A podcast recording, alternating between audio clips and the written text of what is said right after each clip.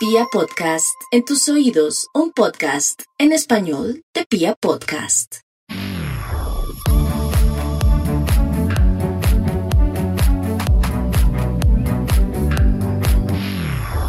Bienvenido a un capítulo más del Closet Profesional, este eh, podcast en el cual cuestionamos desde el amor esa decisión que muchos tuvimos que tomar a muy temprana edad, que fue la elección de una carrera profesional.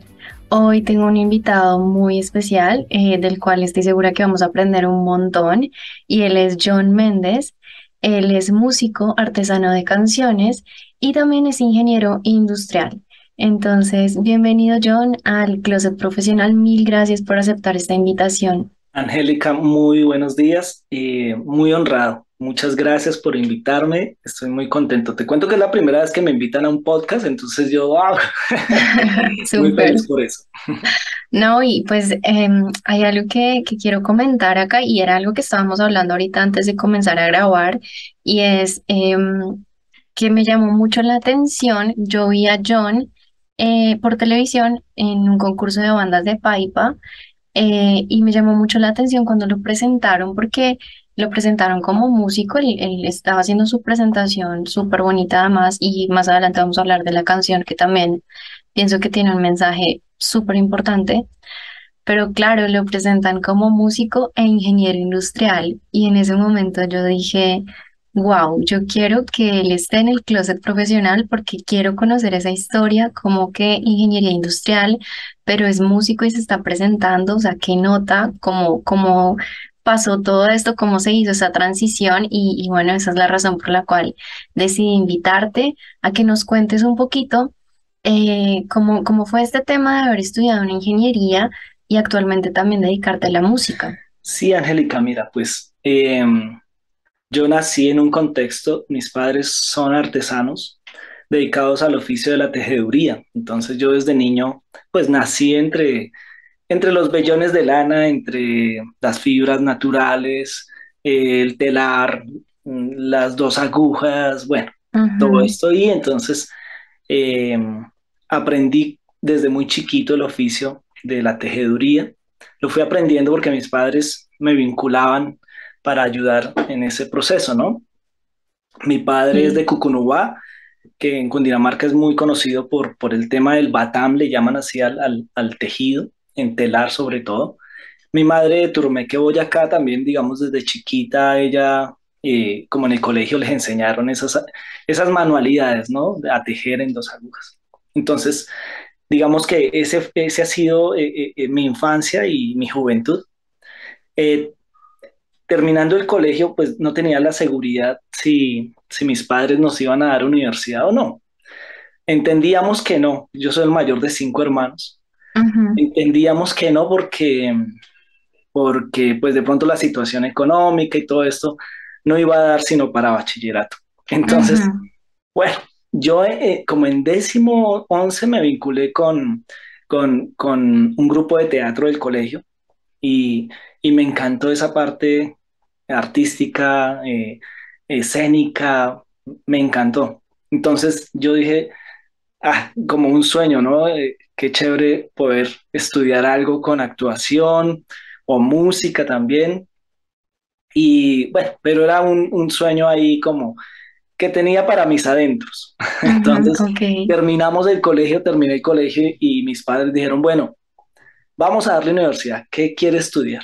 Entonces, pues en ese momento yo dije, bueno, pues yo pensé, ¿no? Yo quiero estudiar actuación o música, pero, pero, pero me sentía como tan comprometido con, con, con mis padres, como, como que salirle que voy a estudiar actuación y música y van a hacer un esfuerzo para darme estudio, pues dije, no, no, no me parece que, que sea lo que les vaya a sonar a ellos. Entonces, pues teniendo ese prejuicio, yo dije, eh, pues mi papá, ah, porque mi papá siempre decía, eh, estudie derecho, que eso los abogados, eso les va muy bien, tienen plata, no sé qué. Mi mamá no, estudie medicina, que, que no sé qué. Bueno, y, a mí ninguna de las dos, ni derecho ni medicina me llamaban la atención. Yo dije, no, si esos son los deseos de ellos, pues menos por allá actuación, música y esas cosas locas.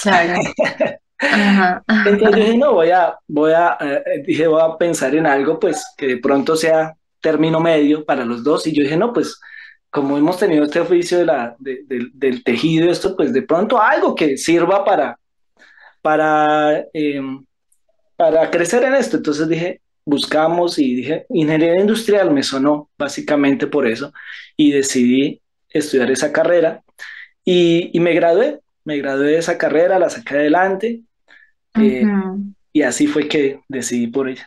Ok, wow. Entonces fue ahí un tema como de casi que una presión interna tuya, ¿no? Más que de tus padres directamente, porque al final por lo que tú me cuentas, nunca hubo como una propuesta real de a mí realmente lo que me gusta es la actuación o la música, sino que tú mismo ya te dijiste, esto no, no va, entonces tengo que buscar algo que les suene más a ellos, ¿no? Eh, sí, en realidad fue así, porque em, sí tenía como un compromiso de, de cumplirles a ellos por el esfuerzo que iban a hacer pero yo creo que en últimas donde, donde yo hubiera manifestado mis deseos, eh, tal vez sí habían hecho el esfuerzo de apoyarme. Yo creo que tal vez sí lo habían hecho. Wow, mm. qué lindo eso y qué importante porque creo que a muchos nos pasa que como que estamos pendientes de las expectativas de los demás y nos creamos una historia en nuestra cabeza de lo que el otro está pensando y, pues digamos que actuamos conforme a esa historia que muchas veces es solo parte de nuestra imaginación. Entonces, wow, tremendo. Bien, pero y entonces estudiaste ingeniería industrial y durante tu carrera en algún momento te sentiste como frustrado, como que dijiste, esto como que no es lo mío, como que no sé qué estoy haciendo aquí o alguna vez te pasó esto? Pues sí, yo, yo mira que empecé a estudiar ingeniería industrial, la carrera. Yo vivo en Paipa, y la estudié en Sogamoso.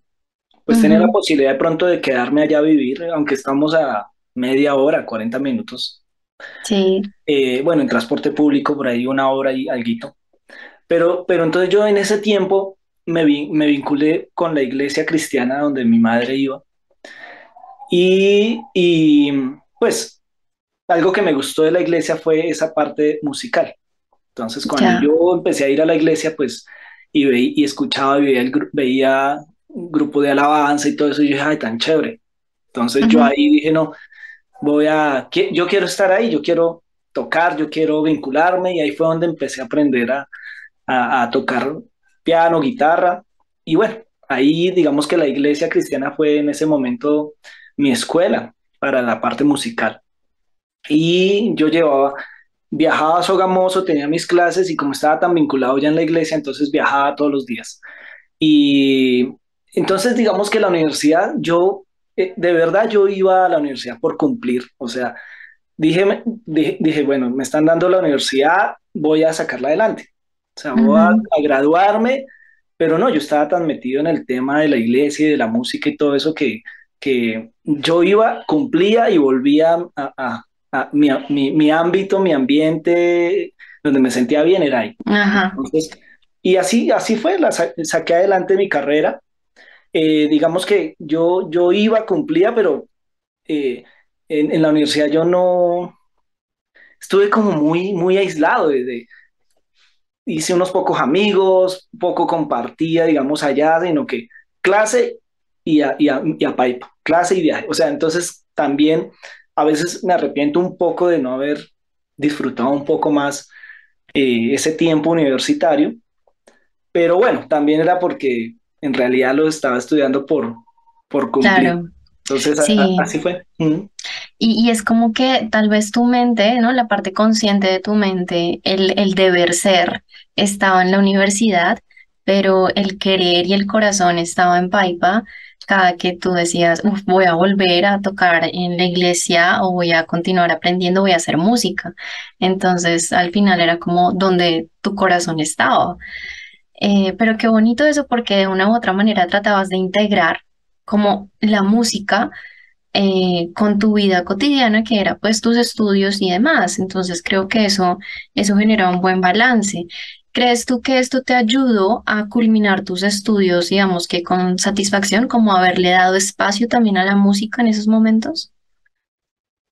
Sí, yo considero también que eh, no sé si tanto la música, de pronto más el ambiente donde estaba, eh, el ambiente cristiano, religioso, pues digamos, había, había, se había sembrado en mí ciertos principios y ciertas conductas, entonces de pronto eso hizo que, que yo sintiera, que, que, que me sintiera responsable de, iniciar, de terminar lo que había iniciado. ¿sí? Entonces, ciertos hábitos me ayudaron para ser de alguna manera responsable y lograr el objetivo que era graduarme de, de, mi carrera y estar enfocado en eso. O sea, ok, perfecto. ¿Y en qué momento decides tú eh, comenzar con, con, el tema musical ya en forma, después de, de graduarte de ingeniería? ¿Qué fue lo que sucedió?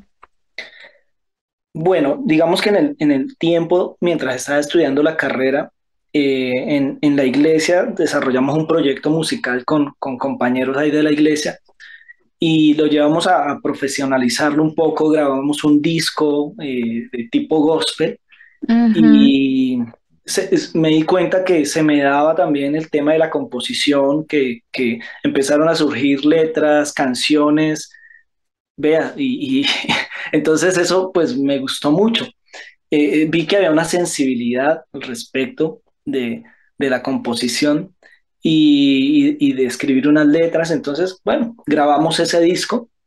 Eh, el, proyecto, después de grabar el disco, duró unos años, se disolvió el grupo, pero ya digamos, para mí la música ya, o sea, la, música para mí ya era algo supremamente importante, eh, algo con lo cual ya no me veía en, existencia, o sea, la música... Entonces, sí, ya no te veía sin ello. No, sin ella no, o sea, yo primero renunciar, renunciaba a todo, a mi carrera, lo que fuera, antes que a la música. Wow. Y es algo que, y es algo que, que sigo pensando, ¿sí? O sea, la música para mí es súper importante, es primordial. Entonces, como en 2015 inicié mi proyecto como solista, grabé un primer EP de cuatro canciones que hablan del amor, como del amor de pareja. Y, es así que he venido, o sea, he, venido eh, desarrollando mi carrera musical en la medida que hay recursos, en la medida que hay tiempo, en la medida que, se, que, voy pudiendo invertirle ahí al proyecto musical, lo hago. Eh, pero digamos, yo me gradué de, de ingeniería industrial y salí a emplearme. Entonces me empleé en, en, algunas cuantas empresas me empleé y no, o sea, para mí era estar como en una cárcel, o sea, yo, o sea, yo lógicamente, claro, hay, hay, quien se emplea y disfruta. Y se siente bien, sí, exacto. y disfruta su trabajo, tal vez está en el rol donde se siente bien y bueno, chévere, me parece chévere. Yo no sé si es que yo no logré acomodarme en los roles, eh, pero no, yo sentía que estaba ahí y sentía que se me estaba yendo la vida, o sea, que estaba perdiendo el tiempo, de acuerdo como que yo era gris y yo pensaba era en, música. Eh, oiga, ¿yo qué hago aquí? Yo, yo, quisiera estar es desarrollando mi proyecto musical, no sé, o bueno, o siendo independiente, también ese es el tema, que mis padres son han sido siempre independientes, y yo creo que esa, es, eso, esa venita está ahí, o sea, yo emplearme me ha costado, y, y, entonces fue así que, que después llegó un momento donde me casé y con mi esposa empezamos a, a, a, a desarrollar ya ya proyectos de manera independiente, a tener, pues, montamos una artesanía aquí en Paipa, eh, estuvimos unos años en eso y luego ya empezamos con un, con un proyecto eh, con el tema de la tejeduría, donde gracias a mi carrera nos tecnificamos y mi esposa es economista, hicimos como un buen equipo de trabajo y creamos una marca que es Quiti, significa telar en muisca, y es una marca de tejido y llevamos como unos 5 o 6 años y gracias a Dios vamos ahí eh, adelante con, nuestra, con nuestros proyectos textil y eso me ha ayudado como para también invertirle a mi música y llevar ambas cosas al tiempo. Entonces, pues finalmente mi carrera ha sido una bendición. Total. yo no lo vi en algún momento así, pero ha sido una bendición en este momento yo le doy gracias a Dios y a mis padres y a, la vida por porque tengo ese recurso importantísimo que ahora lo estoy aprovechando. A mí me gusta mucho lo que tú comentas, John, porque yo tengo una creencia muy fuerte en mí y es que todo lo que hacemos en nuestra vida o todo lo que nos sucede tiene un propósito y tiene una razón de ser. Que sí, que de pronto en el momento no lo vemos, como que, o sea, cuando suceden cosas, situaciones y demás, a veces hay dolor, a veces hay incomodidad, a veces nos sentimos fuera de lugar, a veces es, es, es como que no nos gusta mucho la situación por la que estamos pasando o lo que tenemos que hacer para lograr cierto objetivo que ni siquiera le encontramos del todo sentido, ¿no? Pero luego como que las cosas como que se van aclarando y a mí me gusta mucho hablar de esto porque es un tema como que comienzas a conectar todas las cosas que, que ya digamos que aprendiste, que estudiaste, tus conocimientos y en una parte que es creativa y que es justamente integración, de innovar, pero también de permitirnos ser, creo que es exactamente lo que, lo que tú has hecho. Por eso me gusta mucho, porque lo que nos cuentas es que aprendiste a integrar tu pasión con tu profesión y que de una u otra manera tu profesión ha sido como un, sustento importante para que puedas continuar en la parte musical. ¿Verdad? Así, así es. Sí, digamos que dentro de esa, e, esa fe, ¿no? Que, que desde niño joven, eh, pues se sembró en mí, eh, eh, está eso claro, ¿no? Como que pues la Biblia dice, todas las cosas al que aman a Dios le ayudan para bien. Entonces, eh, en el momento a veces lo que tú dices, no, uno no entiende ciertas cosas, pero a la postre uno dice, ah, ya, o había un propósito ahí. Y ha sido así con, con, con, mi vida, ¿sí? Es raro, a veces quería como decir esto, a veces el ser independiente, por ejemplo, mira que eh, me encuentro con personas, ay, bueno, ¿y usted qué estudió? Yo, yo estoy en industrial, ¿y qué hace? No, pues yo tengo, yo tengo mi taller textil, de tejido, ta, ah, o sea que no ejerce, no ejerció, algo así, o sea, hay la idea de que uno, uno para ejercer tiene que ser empleado. Sí, todavía hay la idea, entonces yo le digo, pues no sé, pues yo estoy ejerciendo mi carrera ahí, pero hay como ese, como ese, como esa idea, entonces es curioso. Sí, completamente de acuerdo. Eh, eh, estoy, estoy muy, muy de acuerdo contigo porque a mí me pasa algo similar. O sea, yo muchas de las cosas que aprendí en mi carrera que eh, fue marketing, las aplico en mi emprendimiento actual y todo el tema de marca, todo lo demás, yo trato de siempre ponerle cositas, pero porque tengo esos conocimientos previos. Pero claro, si, si a mí alguien me pregunta, pero y, entonces, no, existe este tema de lo que tú dices, esta idea de, y entonces si no está ejerciendo y si no está trabajando como empleado en una multinacional, entonces esta persona como que a ojos de muchos puede percibirse como alguien que no es exitoso como una persona que, pero y entonces, y, pero y su vida, pero y la plata que invirtió en la carrera. Y esto creo, esto lo hemos hablado en, otros capítulos de, este podcast, y es al final que es el éxito para cada quien, porque ser exitoso no necesariamente es escalar eh, una cantidad ¿no? de puestos eh, en la parte corporativa, volverse gerente, bueno, director, CEO, todo lo demás, y muchas veces las personas que tienen cargos tan altos son personas que no se sienten felices ni con su vida ni consigo mismos. Entonces, tal vez a ojos de los demás tengan éxito, pero tal vez en su corazón y para ellos mismos no exista éxito en su vida. Entonces es como, no sé, es tan relativo, ¿no? Sí. Yo, yo por ejemplo, algo que, que, que he pensado es yo, yo, me considero que, que, no soy una persona como que desee muchas cosas o necesite muchas cosas para ser feliz. O sea, yo, en realidad tal vez en lo material no tenga mucho, o sea, tengo lo suficiente y hasta algo más, o sea, y, y no necesito más para sentirme feliz.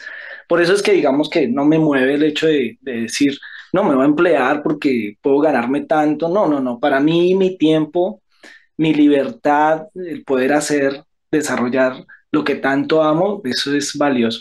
Y la, familia, y la familia es importante, o sea, tiene que ver, pienso que también tiene que ver mucho, pues cómo, es, cómo está tu entorno, ¿no? Entonces, pues yo tengo mi esposa, tengo mi hijo, y gracias a Dios, pues tenemos un lugar bonito y no nos falta entonces, y hay tranquilidad y armonía y paz. Estamos bien, o sea, estamos muy bien. Yo a veces pienso que también el, tener mucho siempre te va a traer más preocupaciones. uno, uno, tiene algo más, un proyecto nuevo, algo más, por, una nueva casa, un, no, sé, y, y, te genera una preocupación más. Y, y, vas teniendo y vas preocupándote más, y tienes que ocuparte en más cosas que a veces lo que hacen es hasta cargarte. Entonces, bueno, pues quien lo pueda llevar adelante, muy, chévere, pero, pero desde que no te quite como, como esa tranquilidad, ¿no? Y esa, y esa, y esa paz y, y no te llene de cargas que vives preocupado todo el tiempo porque tienes más. ¿Por qué cuidar? Mm. Así es, así es. Eso que dices es muy interesante. De hecho, en algún momento lo leía en algún libro y es que buscamos certeza en cosas materiales, ¿no? Buscamos como esa seguridad, sentirnos seguros, sí, em, y tener como control. Pero realmente entre más tenemos cosas, más inseguridad sentimos de poderlas perder. Entonces es como que acumulo, tengo carros, casas o lo que sea, lujos y demás, pero cuando yo estoy en ese punto puedo llegar a ser una persona incluso más insegura de lo que era antes, porque ahora tengo muchas cosas que podrían irse en cualquier momento. Y ese miedo a, y si tengo que volver a iniciar desde ceros, no te deja vivir en paz, no te deja ser feliz. Entonces, wow, creo que tiene mucho, mucho sentido con y está muy, muy eh, alineado a lo, que, a lo que nos comentas. John, cuéntanos un poquito de esa canción que, que me pareció tan interesante. Em, y es esta, esta canción que se llama No dejes, no digas adiós, ¿no? No digas adiós, es que se llama. Entonces, cuéntanos un poco esa canción de dónde surgió, como cuál es la historia de esa canción, porque lo veníamos hablando antes de iniciar a grabar, y es, a mí me llamó la atención porque sentí que la letra estaba muy alineada a decirle las personas, oigan, hay otras salidas, o sea, nunca piensen en quitarse la vida, porque realmente hay otra forma de, de vivir. Entonces, me pareció muy interesante, cuéntanos un poquito más. Bueno, Angélica, qué chévere porque esta canción pues es la que nos permite conocernos, estar acá. Esta canción la compuse, yo creo que hará más de ocho años, diez años, en realidad. Eh, y la compuse pensando en, ese tema. De pronto, por esos días, se, había ido algún conocido, joven conocido, músico también, eh, aún de la iglesia, eh, de una iglesia, bueno, cercana, eh, que decidió tomar la decisión de quitarse la vida y bueno, compartíamos de alguna manera y, y bueno, ante una situación de estas siempre quedan como cuestionamientos, ¿no? Preguntas, eh, reproches a veces hacia uno mismo, oiga, yo tan cerca y tal vez qué pasó, nunca le pregunté sinceramente si estaba bien o bueno, o nunca me di cuenta, bueno, entonces esta canción nace, nace precisamente del, sentir, del querer como ayudar un poquito en la prevención del suicidio y traer un mensaje de esperanza, ¿no? Un mensaje eh, eh, donde, donde las personas puedan sentir un poquito de, alivio a su alma, a su corazón a través de, de, esta música. Digamos que la música que yo hago, siempre he querido hacer música que aporte que aporte en, su alma, en su corazón, en sus principios, que, que, ayude a esta sociedad a, a, ser mejor, ¿no? En medio de, de tanto mensaje que, que, pues me parece que, que hoy, hoy en día lo importante es lo sensitivo, el placer y, y ya, o sea, pero, pero hay necesidad de, de, de uno eh, llevar un mensaje que vaya ya al corazón y que hable de lo verdaderamente esencial. Entonces, no digas a Dios, pues digo yo que es un canto por la vida, digo yo que es una canción que no va a cambiar al mundo, pero que puede cambiar el mundo de alguien o el tuyo, y, que es por eso que quiero que todo el mundo la escuche, ¿sí? Es, eh, eh, es, es, la razón de ser, de, de no digas a Dios. Wow, qué lindo. Qué bonito, qué importante, no digas adiós.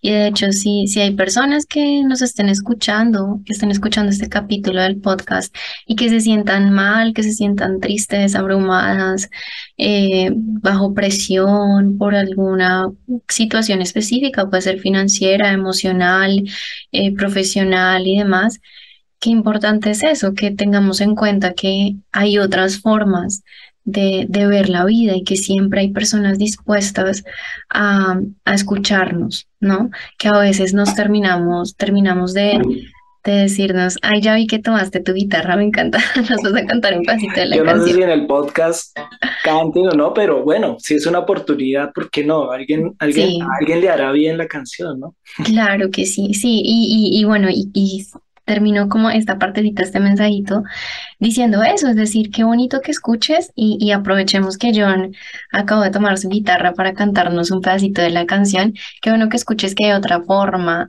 de, de ver la vida, que no siempre tienes que estar ahí encerrado, bien sea si te sientes en un closet profesional o si sientes que no estás siendo tú y demás, que, que como que realmente te des cuenta que no tienes que dejar de guiar por por las expectativas de los demás. Al final, lo que más importa es lo que hay dentro de ti. Entonces, por John, muchas gracias por, por, esa, por ese pedacito que nos vas a cantar aquí. Ok.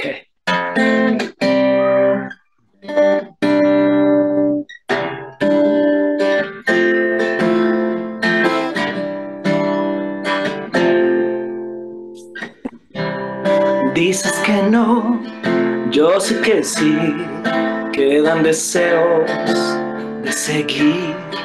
Mira al sol, siente el calor, es un abrazo de amor. Saca lo mejor de ti, es posible ser feliz. Cambia el odio por amor no hay mayor satisfacción, vales tanto corazón. No digas adiós. No digas adiós. No digas adiós. No digas adiós adiós, aún no es tiempo de partir. Wow, aplausos para ti, gracias, gracias John por llevar este mensaje a más personas. Em, qué lindo, qué lindo que hayas, eh, digamos, que retomado esta canción que yo juraba que, a ver, dentro de, dentro de mi imaginario pensé que era una canción que había nacido a raíz de la pandemia, que hubo tanto como conflicto, ¿no? En, digamos que interno de las personas. Pero es una canción de, ya bastante tiempo que, que la retomaste en un momento que pienso que es supremamente importante también. Claro que sí, ¿no? Eh, sí, es algo que, que pues salió a la luz en el momento, no sé, propicio, aunque, aunque este tema eh, es de todos los días, ¿no? Yo en algunas entrevistas, en algunos medios, hablando de la canción, yo le decía, mire, esta canción no es una canción para, para este mes de septiembre que se conmemora el Día de la Prevención del Suicidio. No, eh, no es para un tiempo en específico, es para todos los días. Entonces, úsenla, ¿no? Úsenla que en últimas es el propósito de la canción, que, que a alguien le, le, le, llegue, le toque, que la escuche, que uno no sabe, o sea, no, somos, no somos el Salvador, no somos salvadores, pero, pero esta canción o una palabra, un abrazo puede salvar una vida, ¿no? Entonces, eh, pues para, e, para eso está. Mm. Qué lindo y qué bonito que sea a través de la música que se lleva este mensaje, porque pues yo pienso que, que el tema de las letras de las canciones también generan una programación en nuestra mente. Mm. Entonces, si nos estamos repitiendo todo el tiempo, hey, o sea, sí, cambia el odio por amor, si es posible ser feliz, no es momento de partir, es todo este tema de, hey, o sea, si todavía valgo, si todavía hay cosas que puedo hacer aquí, tal vez no lo he descubierto, pero seguramente tengo una misión enorme que está esperando por mí. Lo que pasa es que tal vez me hace falta ver más las posibilidades, cambiar de entorno, buscar ayuda, escribir un mensaje, decirle a alguien no me siento bien, me está pasando esto. Y ahí es donde vamos a comenzar a ver un poquito más la luz, ¿no? Sí, así es, Angélica. Súper. Bueno, John, te voy a hacer unas últimas preguntitas que usualmente les hago a mis invitados. Eh, la primera de ellas es, ¿cuál es tu libro o película favorita? A ver, pues yo quisiera tener unos hábitos de lectura mejores de los que tengo. Ok.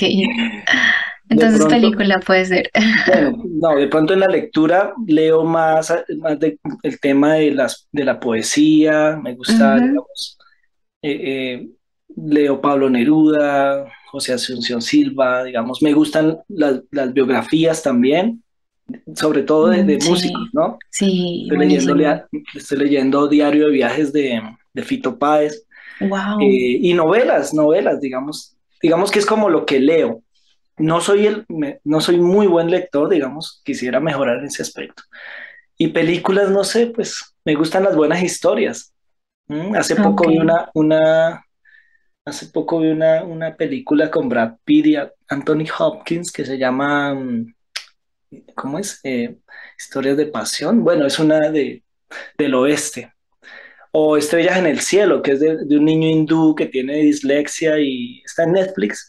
Y, ah, tiene, digamos que tiene una problemática ahí y es bonito porque el profesor, un profesor llega y le ayuda mucho como, como a, a creer en sí mismo, después de recibir mucho maltrato. Entonces, en sí, digamos que es como mis gustos, ¿no? Decir algo favorito es difícil en la lectura y en las películas porque hay tantas cosas lindas que uno a veces ve y a mí me pasa mucho que me olvido como de, hasta de los nombres o cuando vi, bueno.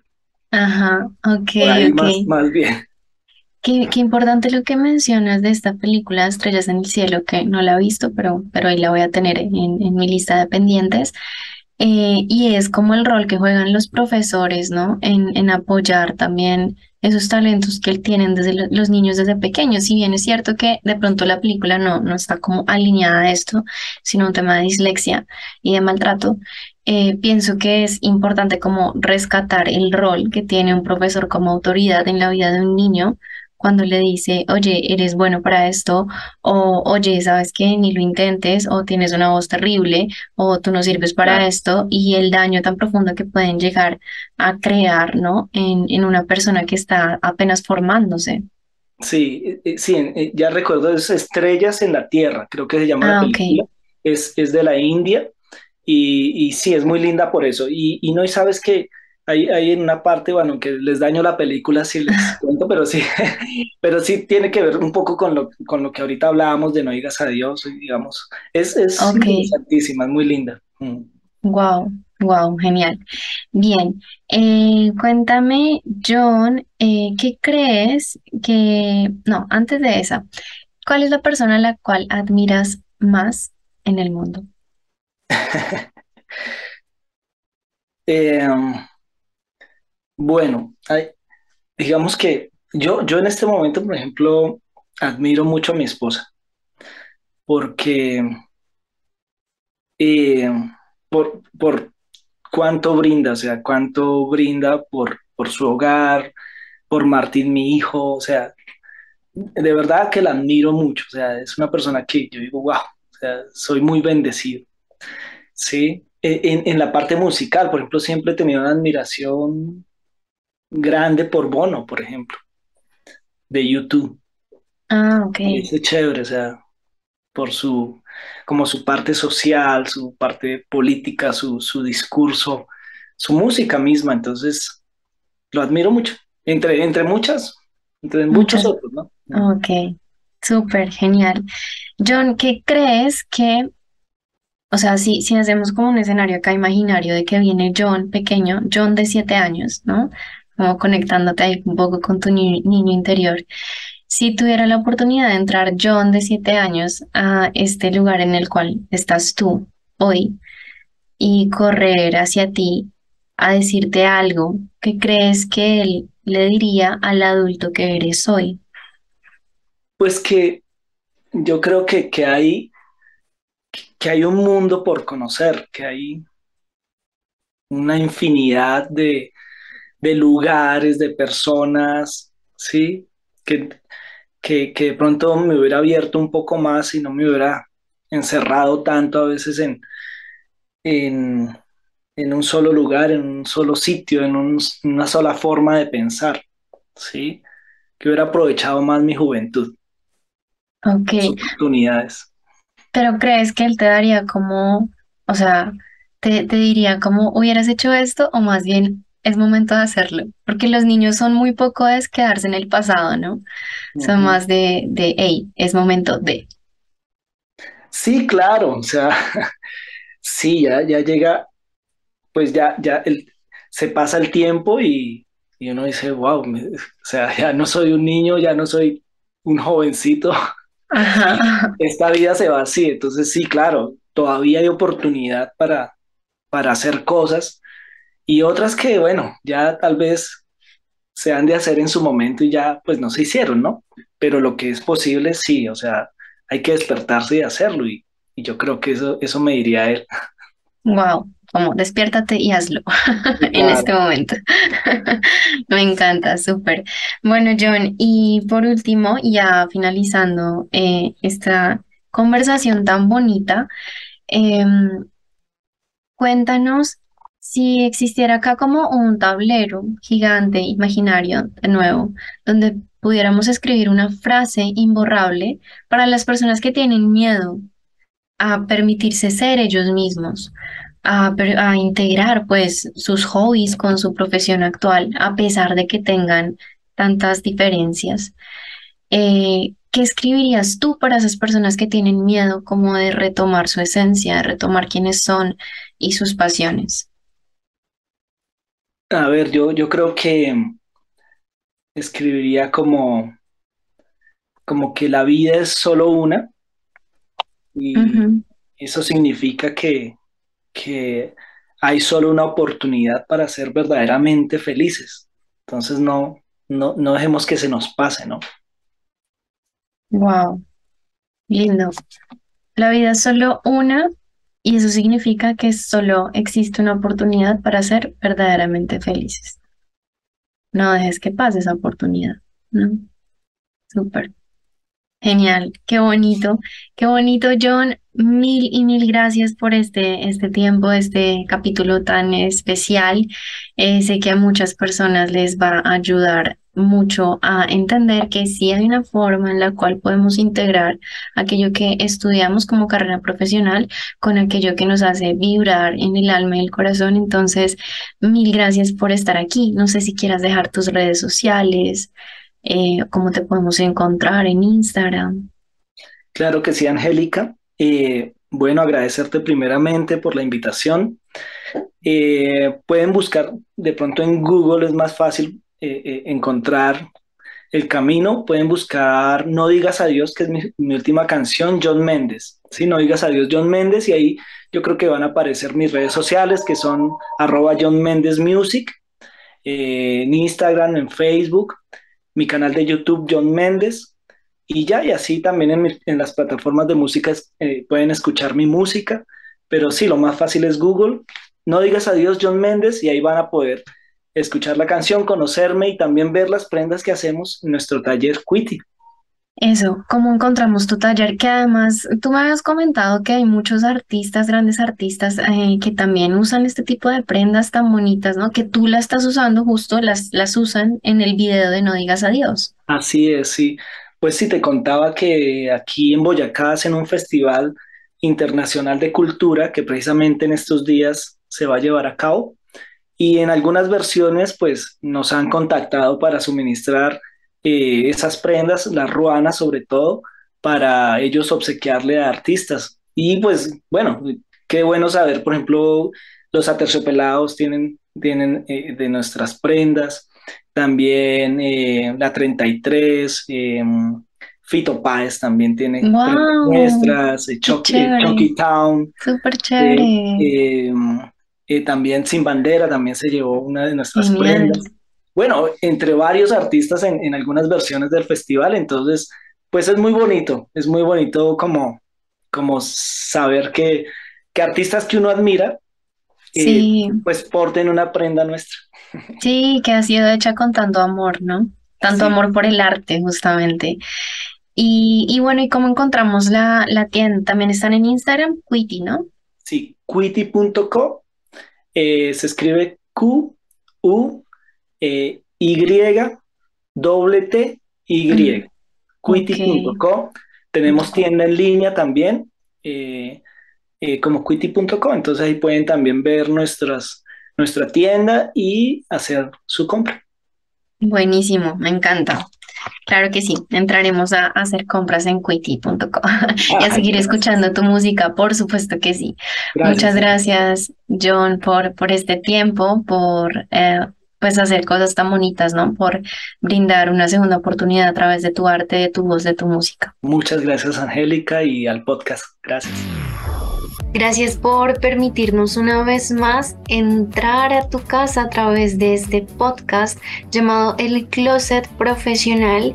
Y si te gustó algo de este capítulo, si resonó un poco contigo, te invito a que lo compartas con otras personas que puedan sentirse en una situación similar, para que muchos más nos demos cuenta que no estamos solos. Mi nombre es Angélica Guevara. Puedes seguirme en redes sociales como arroba reseteando tu vida y nos vemos en el próximo capítulo del Closet Profesional.